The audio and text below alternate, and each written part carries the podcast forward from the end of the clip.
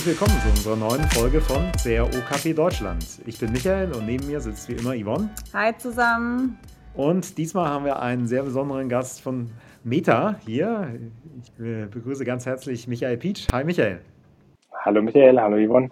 Hi, freut uns, ähm, dass du dabei bist. Ganz witziger Zufall, wir haben uns auch auf einer ähm, kleinen, äh, beziehungsweise auf einem kleinen Event kennengelernt, haben den Michael da reden hören und dachte, krass, der hat ein paar coole Insights, den wollen wir auch für unseren Podcast. So ist es direkt eingecasht, ne? Ja. ja, vielleicht kannst du dich kurz vorstellen, Michael. Ja, wie gesagt, ich äh, bin äh, von Meta, bin mittlerweile schon seit, seit über acht Jahren hier bei Meta, damals Facebook, ähm, habe viel im Paid Advertising Bereich gearbeitet, habe äh, in all den Jahren mit, mit sehr, sehr großen Kunden in der deutschsprachigen Region gearbeitet. Sehr viel im Fashion-Bereich, viel mit Zalando, mit, mit About, mit der gesamten Otto-Gruppe, mit Matthew Best Secret. Das sind alles so, so große Kunden, die bei uns äh, viel machen und die natürlich dann auch entsprechend intensiv betreut werden. Seit Anfang des Jahres ähm, habe ich einen Schritt in eine etwas andere, aber mindestens genauso spannende Welt ähm, unternommen. Ich äh, kümmere mich jetzt um das, äh, die ganzen Ad Tech-Partnerschaften, das Ökosystem um uns herum, was ein wahnsinnig dynamisches und super spannendes äh, Feld ist, was wir dort immer wieder merken, um die Plattform Facebook und WhatsApp und Instagram herum, um unser Advertising-System, was wir natürlich mit nativen Tools äh, bereitstellen, den Ads Manager oder den Business Manager, gibt es ganz, ganz viele Sonderlösungen, Speziallösungen, sehr auf Kunden oder auf Industrien zugeschnittene Lösungen von Partnern, die einen sehr, sehr speziellen Blick auf das äh, Geschäft haben und unseren Advertisern dort wahnsinnig große Mehrwerte liefern und äh, dafür zu sorgen, dass ein Problem auf der Advertiser-Seite eine Lösung auf der, in der Ökosystemseite findet, das ist jetzt meine Aufgabe und das macht totalen Spaß. Das glaube ich. Ähm, du bist jetzt gerade in euren Büros. Wie ist denn das aktuell bei euch? Äh, seid ihr sehr viel im Büro oder Homeoffice? Wie, wie seid ihr da so unterwegs?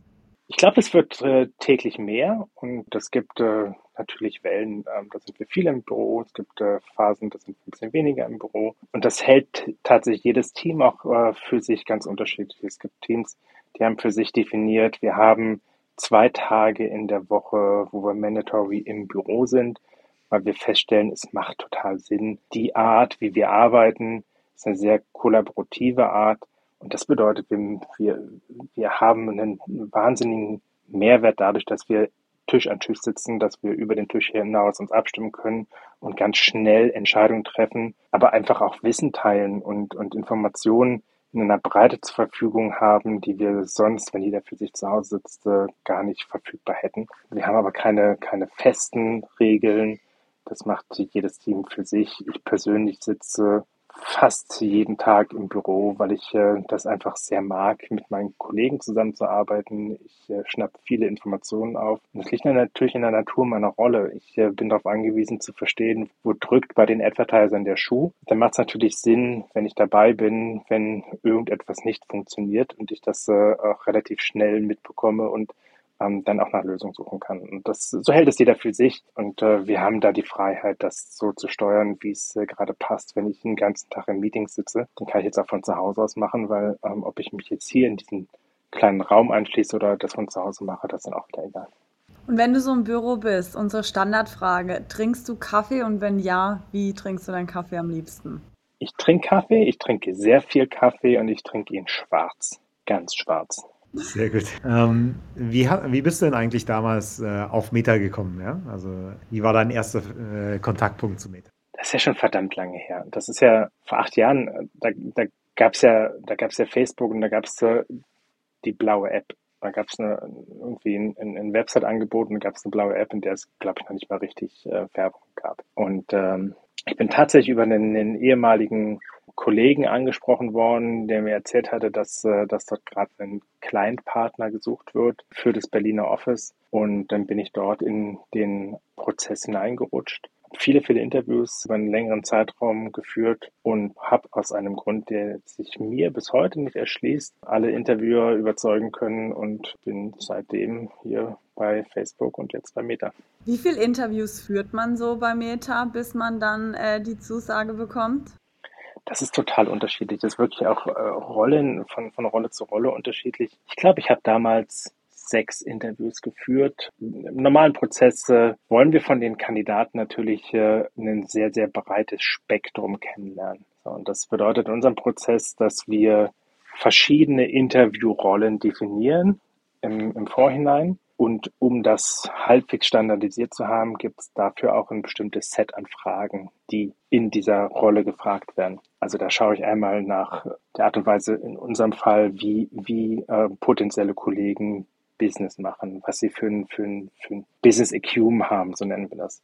Es gibt andere Rollen, dort wird sehr stark auf Projektmanagement abgezielt. Es gibt andere Sachen, die dann wieder tiefer in, in, äh, in, in, in People Management äh, ähm, Themen hineinfragen. Und das, dann glauben wir, haben wir nach den Interviews dann ein relativ rundes Bild von einem Kandidaten. In den allermeisten Fällen wird auch noch ein Case äh, abgefragt, äh, das dann irgendwie ein sehr realitätsnaher Case aus der, aus der Rolle, für die sich jemand beworben hat, um zu verstehen, wie geht ein Kandidat mit einer bestimmten Aufgabe um, wie denkt er, wie geht er an bestimmte Probleme heran. Da geht es nie darum, ähm, ist das alles 100% richtig, aber es geht schon äh, darum, wie, wie setzt sich jemand an so eine Aufgabe ran. Und dann wird all das Feedback zusammengetragen und wenn dann mehrheitlich die, die Meinung im Raum steht, äh, dass äh, das ist ein Top-Talent, das ist ein, ist ein Kandidat, den wollen wir unbedingt haben, dann ähm, steht einer Einstellung auch nichts mehr im Weg. Ja, sehr cool. Ähm, heute ist unser Thema ja AI in Marketing und Advertising. Da macht ihr gerade ja, seid ihr ja quasi im, im Auge des Sturms sozusagen, ne? äh, im positiven Sinne. Wie, wie würdest du eure Situation momentan bei, bei Meta im Bereich KI beschreiben? Ja? Im Auge des Sturms, das hast du, das, das hast du sehr, sehr gut formuliert, weil das äh, ja auch implizit mit ausdrückt, dass äh, um uns herum ein Sturm tobt und wir uns eigentlich, wie es halt äh, in einem Hurricane nun mal der Fall ist, im Auge äh, dort befinden, wo es relativ ruhig ist. Das hat viel damit zu tun, dass wir AI schon immer als Bestandteil unserer DNA, äh, schon immer als Kernbestandteil unserer Produkte haben. Das kann gar nicht ausbleiben, wenn du Produkte für fast vier Milliarden Menschen auf diesem Planeten entwickelst. Dann wirst du schon sehr frühzeitig dich mit Fragen auseinandersetzen müssen. Wie können wir Lösungen entwickeln, die so skalierbar sind, dass wir unabhängig von Menschen sein können, die Dinge moderieren, die Dinge aussteuern, die Dinge manuell in der einen oder anderen Form bearbeiten. Und deshalb ist, äh, ist AI für uns immer ein, ein Teil unserer, unserer Arbeit gewesen. Wir stehen in meiner Wahrnehmung ein Stück außen vor, wenn wir die aktuellen Hype-Themen uns anschauen. Und das finde ich, sagen wir mal, das finde ich interessant und das finde ich auch gut. Aber ich glaube, dass wir mindestens genauso so intensiv investiert sind wie, wie wie in Google, wie in Microsoft, natürlich wie in OpenAI, weil wir natürlich äh, schon seit vielen, vielen Jahren, ich habe so ein paar Zahlen angeschaut, seit, seit 2018 haben wir allein in Entwicklung von AI über 90 Milliarden US-Dollar investiert. Wir werden in diesem Jahr allein für AI-Lösungen weitere 30 Milliarden Dollar investieren und haben sehr, sehr frühzeitig äh, in, an ganz vielen ja, bahnbrechenden Entwicklungen teilgehabt hat. Wir haben seit, ich glaube, seit 2016 ist Jan Kuhn ähm, bei uns im Unternehmen einer der, der großen Paten oder Väter der, der künstlichen Intelligenzforschung. Wir haben ein sehr, sehr großes äh, Zentrum für AI-Forschung in Paris, haben ein eigenes Large Language Model entwickelt, was jetzt auch interessierten Partnern zur Verfügung gestellt wird als Open Source Produkt. Ähm, das heißt, wir sind sehr, sehr breit aufgestellt bei AI und nutzen AI ganz, ganz umfangreich in sehr, sehr vielen Produkten, die jeder heutzutage nutzen kann. Du hast ja auch gerade jetzt gesagt, ihr arbeitet schon ewig mit AI. So, ich glaube, die Allgemeinheit, die ist da jetzt erstmal so richtig drauf aufmerksam ähm, geworden, als ChatGPT rauskam. Ähm, jetzt gerade fürs Marketing und Advertising. Da hat man ja AI eigentlich schon viel, viel früher eingesetzt. Was waren bei euch denn so die Einsatzmöglichkeiten? Ich habe heute Morgen auf einer Konferenz ähm, auch zum Thema AI gesprochen und habe mal in den Raum gefragt, wer hat denn in den letzten zwei Tagen AI genutzt? Da hat sich ungefähr die Hälfte gemeldet. So, und dann habe ich gefragt, okay, aber wer hat denn, wer hat denn Navigation benutzt? wer hat denn ähm, Textvervollständigung genutzt, wer, wer hat äh, ein Foto verbessert als AI-Anwendung. Und dann ist immer meine letzte Frage, und wer hat heute schon auf Instagram oder Facebook geguckt, äh, was, äh, was der Newsfeed bereitstellt? Und dann hatte ich natürlich 100% der Audience, äh, die das getan haben. Und das war schon 2006, als, als Facebook den Newsfeed entwickelt hat, war das eigentlich die erste AI-Anwendung, die einen riesengroßen Anteil der Weltbevölkerung beeinflusst hat weil die Zusammenstellung, die individuelle Zusammenstellung des Newsfeeds ist letztendlich ohne AI gar nicht möglich. Und das Lernen aus äh, Reaktion, aus Engagement, was ist mutmaßlich für mich am relevantesten? Eine Kernaufgabe ähm, von, von AI-Lösungen. Und das haben wir seit 2006 bei uns im Feed und nutzen das und darauf aufbauend und das daher kam natürlich auch der, der, der Bedarf äh, in künstliche Intelligenz äh, zu forschen, um herauszufinden, was geht dort, welche Möglichkeiten gibt es. Darauf aufbauend haben wir natürlich ganz, ganz viele Lösungen gebaut. Eins, was,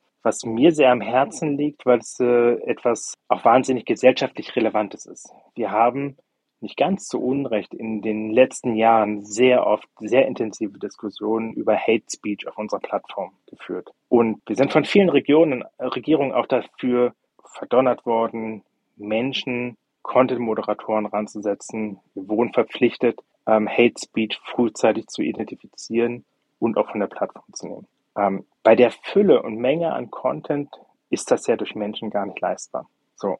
Und wenn man sich jetzt anschaut, äh, wie sich die Verbreitung von Hate Speech entwickelt hat, und wie wir dort auch äh, mit Unterstützung von AI immer, immer erfolgreicher geworden sind. Kann man jetzt zum Beispiel ähm, sehen, für 2022 sind, glaube ich, die aktuellen Zahlen, sind 82 Prozent des Hate Speech Contents schon bevor auch nur ein einziger User auf der Plattform diesen Content gesehen hat, wird er identifiziert und wird von der Plattform genommen. 82 Prozent ist nicht 100 Prozent. Das heißt, es gibt halt immer noch 18 Prozent äh, Hate Speech auf der Plattform. Dieser Content wird früher oder später dann von der Plattform genommen. Wir müssen dort besser werden. Wir werden dort auch besser. Aber das zeigt das Ausmaß äh, dieser Entwicklung, dass äh, ganz viel herabwürdigender Content überhaupt gar nicht mehr den Weg zu den Nutzern findet. So, wir haben ein wunderbares äh, Beispiel, harmful Memes. Äh, wie, wie kriege ich Bilder und Texte zusammen und welche Bedeutung bekommen das? Ein schönes Beispiel, ähm, du riechst heute so gut, ist ja ein, eigentlich ein, ein sehr positiver Satz. Wenn ich jetzt ein Bild von einem Stinktier nehme, ist das Stinktier, wirkt auch erstmal sehr possierlich. Wenn ich aber beides zusammenpacke und daraus ein Meme baue und das jemandem schicke, kann das sehr herabwürdigend wirken. Und ihr wisst, wie, wie das geht. Äh, da gibt es Millionen Fälle. Jeden Tag werden neue Dinge kreiert. Und das lässt sich ja durch Menschen überhaupt gar nicht moderieren, kontrollieren und äh, aus dem Netz nehmen. Dafür ist AI im Einsatz, um das frühzeitig zu identifizieren, um den Kontext zu verstehen und dann auch entsprechend Maßnahmen zu ergreifen. Und das sind Sachen, die sind äh, auf der Content- und Community-Seite im Einsatz. Äh, natürlich nutzen wir AI auch für die Optimierung unserer Advertising-Produkte. Jeder weiß, dass iOS 14 uns vor sehr, sehr große Herausforderungen gestellt hat. Und wir haben unser gesamtes äh, Advertising Delivery System umgestellt in den letzten zwei, zweieinhalb Jahren. Wir haben im Grunde das Flugzeug komplett neu gebaut, während wir geflogen sind. Und es war ja sehr breit in der Industrie bekannt, mit weniger Daten wird man mutmaßlich deutlich weniger effiziente Kampagnen schalten können, weil weniger Informationen zur Verfügung stehen. Und das, was wir getan haben, ist die Lücke die der Verlust von Daten und die Ungenauigkeit von Daten durch GDPR, durch Apples äh, Prompt, durch äh, ähm, den Verlust von Third-Party-Cookie-Daten erbracht hat. Diese Lücke haben wir mittlerweile nahezu komplett kompensiert oder überkompensiert durch AI. Das heißt, äh, mit äh, basierend auf AI-Lösungen sind wir heute in der Lage, teilweise höher effizientere Kampagnen zu fahren und auszusteuern, als vor der iOS 14 Zeit war. Wir können das heute mit viel, viel weniger Daten machen und haben natürlich damit auch eine viel, viel höhere, stärkere Möglichkeit, Data Privacy zu schützen und Nutzerdaten einfach unberücksichtigt zu lassen, weil wir sie schlichtweg gar nicht mehr brauchen, weil AI-Lösungen in der Lage sind, viel genauer zu antizipieren, welche, welche Werbung für welche, welchen Nutzer mutmaßlich die höchsten Responsewerte und die, die höchste Effizienz hat. Was sind da so die Daten, mit denen ihr dann arbeitet? Sind es die, die User-Daten oder wie, wie macht ihr sowas? Ja, also es ist ja kein Geheimnis, dass, äh, dass wir sehr viel, dadurch, dass die Menschen viel Zeit auf unseren Plattformen verbringen, ähm, lernen wir natürlich viel über, über die Nutzer und wissen viel, worauf Menschen reagieren und worauf Menschen halt nicht reagieren. So, und das sind alles äh, Informationen, die fließen in die Modelle hinein. Und das ist ja wie bei allen AI-Lösungen, es kommt äh, darauf an, dass man große Datensätze hat, die man als Trainingsdaten verwendet. Und wenn, wenn die Modelle dann mit diesen Trainingsdaten befüllt werden und daraus dann Muster entstehen, dann ist der, der Algorithmus dann in der Lage, basierend auf diesen Mustern basierend auf diesen Vorhersagen, dann zielgenau Werbung ausliefern zu können, ohne wirklich auf Einzelpersonen runtergebrochen, dann persönliche Daten zu verwenden oder gar einem spezifischen Advertiser zur Verfügung zu stellen. Jetzt habt ihr ja, bevor das KI-Thema in den letzten Monaten sehr stark ja, Fahrt aufgenommen hat, äh, ein ganz eigenes Thema vorangetrieben, nämlich das Metaverse. Wie, wie siehst du den Stand dort und hat sich die Priorität bei euch in der Richtung verschoben? Wie wirst du es sehen?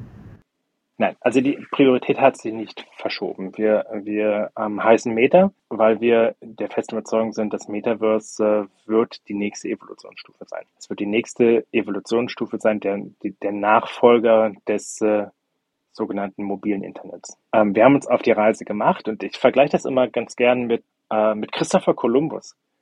Der ist, äh, der ist losgefahren, der ist nach Westen gefahren und äh, wollte Indien entdecken, wollte den Seeweg nach Indien entdecken. Und er hat sich auf den Weg gemacht äh, und ist dann irgendwo an Land gegangen und war der Meinung, er hat Westindien entdeckt und dann, dann ist da plötzlich ein ganz neuer Kontinent entdeckt worden. Und ich glaube, so ein bisschen vergleichbar ist die Reise, auf der wir dort unterwegs sind. Wir haben eine klare Idee und eine Visualisierung, wie das Metaverse künftig irgendwann mal aussehen wird. Und wenn ich äh, von irgendwann rede, dann reden wir immer von einem Zeithorizont von den nächsten fünf bis zehn Jahren. Und ob das, was wir uns heute vorstellen und heute vorstellen können, das ist, was dann wirklich auch Realität sein wird, das wissen wir nicht, das können wir nicht sagen. Was wir aber mit ziemlicher Gewissheit sagen können, ist, äh, es wird äh, in absehbarer Zeit eine Phase auf uns zukommen, wo das Telefon, Smartphone nicht mehr die zentrale Schalteinheit unseres digitalen Lebens sein wird.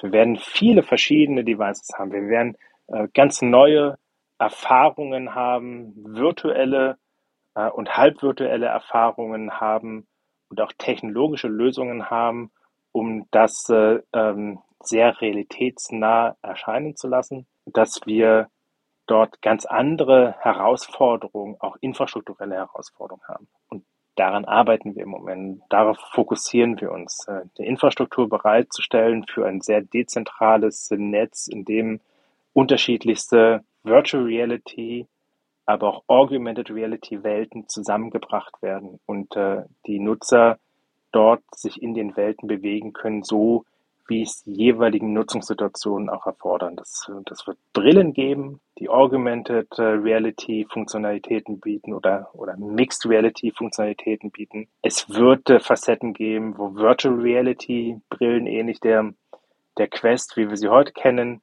eingesetzt werden. Es äh, wird Hologramme geben. Es wird virtuelle und halbvirtuelle Räume geben, in denen man sich trifft, in denen man sich austauscht, in denen man das, das Gefühl von Nähe hat, die äh, weit über das hinausgehen, was wir heute kennen. Wir sitzen jetzt hier und, und reden über, auch über eine Videoverbindung und äh, das, was künftig dann im Metaverse stattfindet, äh, ist etwas, äh, was sich anfühlt, als würden wir wirklich gemeinsam in einem Studio sitzen. Und dafür wird es technologische Lösungen geben, dafür wird es neuartige Devices geben und dafür braucht es eine neue Form von Infrastruktur, um das alles zusammenzubringen. Und das ist letztendlich das, worauf wir hinarbeiten, wenn wir sagen, wir wollen ähm, äh, wir wollen uns auf den Weg ins Metaverse machen. Und das Metaverse wird, wird die Realität, die Welt vieler, vieler Menschen äh, künftig bestimmen. Und da spielt AI natürlich eine ganz zentrale Rolle. Also es ist jetzt bei weitem nicht so, dass wir ähm, mit AI-Themen vom Metaverse abschwenken und alles auf AI setzen, sondern AI ist immer eine Schlüsselaufgabe gewesen, um die Grundlagen fürs Metaverse zu schaffen. Das war so, das bleibt so. Wir werden daraufhin weiter arbeiten. Das Metaverse hat, hat nichts an, an Relevanz für uns verloren, wenngleich das äh, natürlich in der öffentlichen Diskussion so wahrgenommen wird. Das verstehe ich auch, weil es war lange Zeit ein Hype-Thema dort, äh, wenn ich, äh, wenn ich auf LinkedIn unterwegs bin, da gab es fast ausschließlich nur noch Metaverse-Experten, die alle sehr schnell jetzt in AI-Experten umgeschult haben. Aber das, das heißt nicht, dass für uns dort irgendeine Priorität sich verschoben hat. Würdest du sagen, der ganze Hype um KI wird die oder hat die Entwicklung jetzt mit dem Metaverse beschleunigt? Das hat eine andere Facette dazu gebracht. Ich glaube, das wird nichts beschleunigen, weil der Fokus des aktuellen Hypes ja sehr stark äh, Generative AI bezogen ist. Und das wird, ich glaube, es wird viele, viele Bereiche revolutionieren. Und wir müssen uns nichts vormachen. Ähm, es steckt in AI eine unfassbar große Gefahr wenn man das nicht verantwortungsvoll mit umgeht. Das, das ist so. Und ich glaube, es wird ganz, ganz viele Berufe, Berufsbilder verändern. Es wird die Art und Weise, wie wir Informationen verarbeiten, verändern. Es wird aber natürlich auch, und das ist jetzt nicht der zentralste Bereich, aber äh, der, der für mich aktuell beruflich natürlich am interessantesten ist, es wird auch die, die Art und Weise, wie Online-Marketing betrieben wird, radikal verändern. Wo siehst du Online-Marketing in fünf Jahren? Also was denkst du, wie wird KI das Online-Marketing verändern? Es wird vielfältiger werden. Das mit, mit großer Sicherheit. Ich glaube fest daran, dass das Versprechen von digitalem Marketing war ja immer, dass wir dichter an eine 1 zu 1 Kundenkommunikation herankommen. Und das, was man so früher aus dem, aus dem Tante-Emma-Laden, aus dem Krämerladen kennt. Man geht zur Tür rein, und der, der Händler hinterm Tresen weiß genau, was ich brauche, weil er mich äh, seit vielen Jahren kennt und meine, meine Mutter und mein Vater kennt und kennt meine ganze Historie und gibt mir das, was ich eigentlich brauche. Und natürlich in, in Form von Massenkommunikation ist das abhanden gekommen und äh, verglichen mit, äh, mit traditioneller Werbung ist digitales Marketing ja viel, viel zielgenauer und, und auch trennscharfer. Und ich glaube, dass wir im Moment äh, ja in einer Welt sind, in der wir uns ja vormachen, wir haben dort eine, eine sehr, sehr starke Kundenfokussierung in der Form von Kommunikation. Aber eigentlich ist Werbung immer noch das, was es auch früher war. Es wird als störend empfunden von vielen Nutzern. Und ich glaube, dass wir mit AI die Möglichkeit haben, viel stärker in dem Bereich Produktinformation zurückzukommen. Dann wird Werbung plötzlich nicht mehr als störend, sondern als äh, Mehrwertinformation wahrgenommen. Mal zum Beispiel zu geben, wenn ich ein Auto kaufen will oder ne, andersrum, wenn ich ein Auto verkaufen will, dann habe ich ein, ein bestimmte Eigenschaften dieses Autos, die kann ich in meiner Werbung inszenieren. Und dann habe ich bestimmte Zielgruppen, die sprechen auf bestimmte Eigenschaften an. Meine Frau würde ein Auto ganz anders kaufen als ich. Und es gibt äh, Menschen, die sind sehr technisch orientiert, typische Petrolheads, die wollen einen starken Motor haben, die fühlen sich von, von genau diesen Dingen angesprochen. Praktisch veranlagte Menschen stellen fest, dass das Auto ja sehr geräumig ist. Andere stellen fest, dass der Motor wahnsinnig sparsam ist, verglichen mit anderen Autos. Es ist immer noch das gleiche Auto. Aber wenn ich ähm, unterschiedliche Zielgruppen erreichen will und genau die Argumentation finden will, die sie dazu bringt, äh, das Auto zu kaufen, muss ich vielfältiger werden. Und was hat in der Vergangenheit äh, dagegen gesprochen? Das war die Limitierung von kreativen Ressourcen. Und die Limitierung wird äh, mit AI weitestgehend aufgehoben. Es kostet mich nichts mehr, plötzlich hunderte verschiedene Copies zu schreiben, hunderte verschiedene Verkaufsargumente äh, Argumente zusammenzutragen, hunderte verschiedene Creatives Bilder dieses Autos zusammenzustellen oder zu erstellen und die in Kampagnen einzubinden und dann wiederum Algorithmen die Freiheit zu geben, für genau die unfassbar vielen Variationen meiner Aussage, meiner Produktargumentation, dann die Zielgruppe zu finden, die genau darauf abzielt und die ich genau damit überzeugen kann. Ich sage nichts Falsches über das Auto, aber ich stelle unterschiedliche ähm, Informationen und unterschiedliche Features und Fakten zu diesem Auto in den Vordergrund. Und damit wird es mir leichter, verschiedenste Zielgruppen zu überzeugen, dass das ein gutes Auto ist und dass das eine gute Wahl ist. Und das kann ich für Waschmittel, für Zahnpasta, für Kosmetikprodukte, für Autos, für Baumaschinen, you name it, für alles Mögliche machen. Und durch diesen Einsatz, durch die Aufhebung der Limitierung von Produktion, aber auch die Aufhebung der Limitierung von Kreativität, schaffen wir es, deutlich höhere Vielfalt und eine höhere Treffergenauigkeit zu erzielen. Wir machen heute verschiedene Tests, in AB-Tests, funktioniert Motiv A besser als Motiv B. Und wenn dann irgendwann mal in den Ergebnissen herauskommt, Motiv B funktioniert besser, dann glauben wir daran und dann rollen wir Motiv B aus. Was aber eigentlich passiert ist, dass Motiv B weniger schlecht funktioniert als Motiv A weil wir in dieser großen Gruppe immer noch ganz viele Menschen haben, die sich von Motiv B gar nicht angesprochen fühlen. Die fallen in diese Gruppe halt nur nicht so auf, weil denn im Meridian ähm, halt mehr Leute darauf, darauf abziehen. Und um diese Streuverluste weiter zu verringern, ähm, dafür haben wir dann die Möglichkeit, gerade von, von Generative AI, die eine Vielfalt ermöglicht, die wir heute nicht kennen und die wir heute nicht handeln können, die aber mit zunehmender Automatisierung dann auch künftig gehandelt werden kann und dann Algorithmen in der Lage sind, äh, dort eine 1 zu 1 Beziehung herzustellen.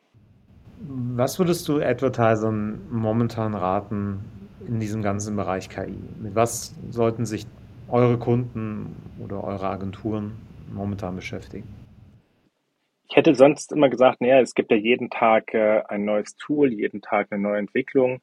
Ich glaube, wir sind äh, viel schnelllebiger geworden. Es gibt jede Stunde ein neues Tool, es gibt jede Stunde eine neue Entwicklung. Die erste Pflicht, äh, die ich daraus ableiten würde, versucht up-to-date zu bleiben. Versucht mitzuhalten, versucht experimentierfreudig zu sein, probiert alles Mögliche aus. Wer heute sagt, er weiß, wie AI funktioniert und er weiß, wie sich AI ähm, entwickeln wird, äh, der ist, glaube ich, sehr optimistisch, weil das wissen wir alle nicht. Wir müssen alle neugierig bleiben.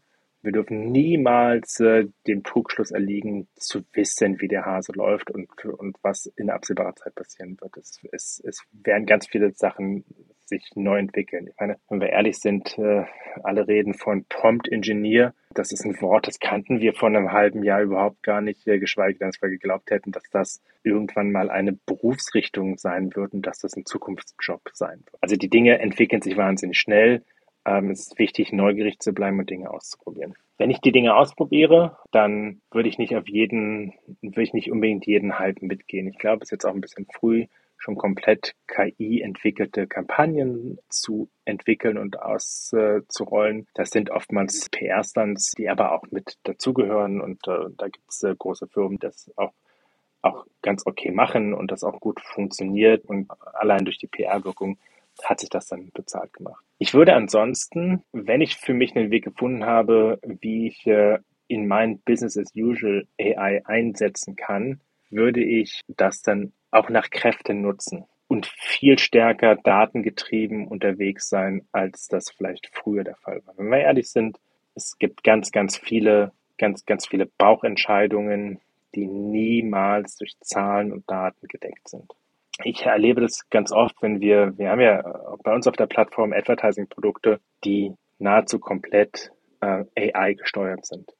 Wir nennen sie Advantage oder Advantage Plus Produkte. Und da schaffen wir es mit diesen, mit diesen Produkten, die Effizienz um teilweise 30 Prozent gegenüber dem normalen Business Usual nach oben zu treiben. Wir schaffen es auch beim Erstellen der Kampagne, die durchschnittliche Anzahl von elf Entscheidungen, bevor ich eine Kampagne live schalte, auf genau zwei Entscheidungen zu reduzieren. Also ich reduziere die Komplexität und erhöhe die Effizienz der Kampagnen. Was ich immer wieder erlebe in den Diskussionen mit, mit Advertisern, ist, dass sie feststellen, boah, hm, das ist ja dann doch irgendwie eine Blackbox und äh, ich will schon gerne verstehen, was da passiert und ich will gerne mitsteuern und ich will gerne eingreifen. Wir merken, je mehr Freiheit man dem Algorithmus und damit der, der AI gibt, desto erfolgreicher werden die Kampagnen. Je weniger ich dort manuell reinsteuere, umso effizienter sind die Kampagnen weil auch so eine AI ähm, überraschende Lösungen findet, weil eine AI Zielgruppen adressiert, die ich überhaupt nicht auf dem Zettel habe, die aber trotzdem auf die Kampagne anspringen und plötzlich eine Relevanz äh, für mein Produkt entsteht. Und ich wäre nie vorher davon ausgegangen. Und es gibt so ein, so ein, Prinzip, was wir, was wir entwickelt haben, das nennt, Fuel, nennt sich Fuel and Freedom.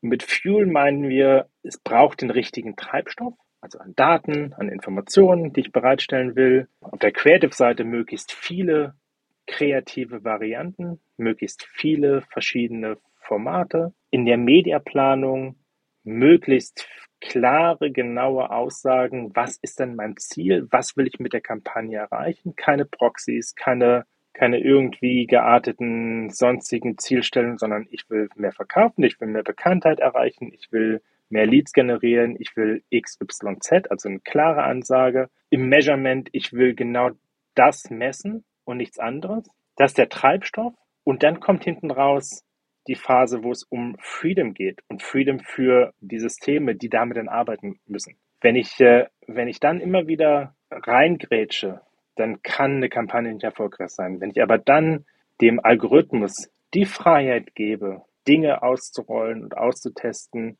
und zu optimieren, wir reden hier über selbstlernende Systeme, dann werden am Ende die Kampagnen auch immer sehr erfolgreich werden. Das haben wir mit ganz, ganz vielen Tests belegen können. Und wenn man darüber nachdenkt, liegt es ja, ist es ja eigentlich ein No-Brainer, liegt der Natur der Sache, dass, dass dann bestimmte Sachen deutlich erfolgreicher sind, wenn der Algorithmus genug Freiheit hat, Dinge dann auch wirklich umsetzen zu können. Wenn ich mich jetzt gerade für die Themen AI und AI-Marketing interessiere, hast du irgendwelche Buchempfehlungen, Podcast-Empfehlungen, wo man sich nochmal über das Thema informieren kann? Ach, da gibt es so, so wahnsinnig viel. Es ist so schwer für mich dann irgendwas herauszuarbeiten, weil ich äh, da ja für mich auch ganz am Anfang stehe. Und das Erste, was mir einfällt, ich lese mit großer Begeisterung regelmäßig den Newsletter der AI-Nauten. Kommt, glaube ich, wöchentlich oder zweimal die Woche raus die sehr interessant zusammenfassen, was gerade in der AI-Diskussion gerade passiert. Also was es Neues im Beef zwischen Google und Microsoft gibt, was es Neues an Tools gibt, wo ChatGPT gerade steht, wo gibt es gerade eine neue Studie. Also die tragen wirklich sehr viel, sehr schlaue äh, Sachen zusammen. Das hilft, den Überblick nicht zu verlieren. Doppelgänger-Podcast ist für mich auch immer eine, eine, eine, wunderbare Informationsquelle. Dort werden natürlich auch diese Themen immer wieder diskutiert und äh, auch immer Fragen erörtert. Warum passiert das gerade jetzt? Welche Verantwortung obliegt äh, den agierenden Partnern? Es sind ja jetzt auch keine kleinen Partner. Das sind ja, wenn, wenn ich Microsoft, Google, Meta anschaue, dann sind das alles sehr, sehr kommerziell jetzt schon sehr erfolgreiche Unternehmen. Da wird äh, äh, Apple natürlich dazukommen. Amazon ist, ist dabei. Dann haben wir schon die, die, ähm, die großen Unternehmen. Wir wissen, dass in China ähm, natürlich auch an, an AI-Lösungen gearbeitet wird, die vielleicht nicht ganz so public sind. Und äh, dort wird natürlich auch diskutiert, äh, warum Regulierung so unheimlich wichtig ist und warum zu einem vergleichsweise frühen Zeitpunkt jetzt schon sehr laut nach Regulierung rufen wird, äh, weil es halt einfach, weil zu viel auf dem Spiel steht. Also diese auch gesellschaftlichen äh, Dimensionen werden dort immer wieder auch diskutiert. Ich glaube, das ist so das, was mir so als allererstes einfällt. Aber wenn du mich morgen nochmal fragst, werden mir bestimmt nochmal zehn andere Sachen einfallen. Packen wir gerne die Shownotes dann rein. Ja, nee, war super spannend, Michael. Vielen Dank für das Gespräch. Ja. Sehr gerne. Äh, sehr interessant zu sehen, äh, wohin ihr euch da entwickelt, was ihr auch schon macht. Und ja, ich glaube, es lohnt sich, wenn wir da am Ball bleiben und dann äh, sicherlich bald mal wieder in einer gemeinsamen Folge mal schauen, wo ihr dann in einem Jahr steht oder so. Das würde mich sehr freuen und interessieren. Das würde mich auch sehr freuen. Dann vielen Dank, Michael. Ich danke euch, dass ich dabei sein durfte. Bis bald, ja? Danke. Danke. Tschüss. Ciao. Tschüss.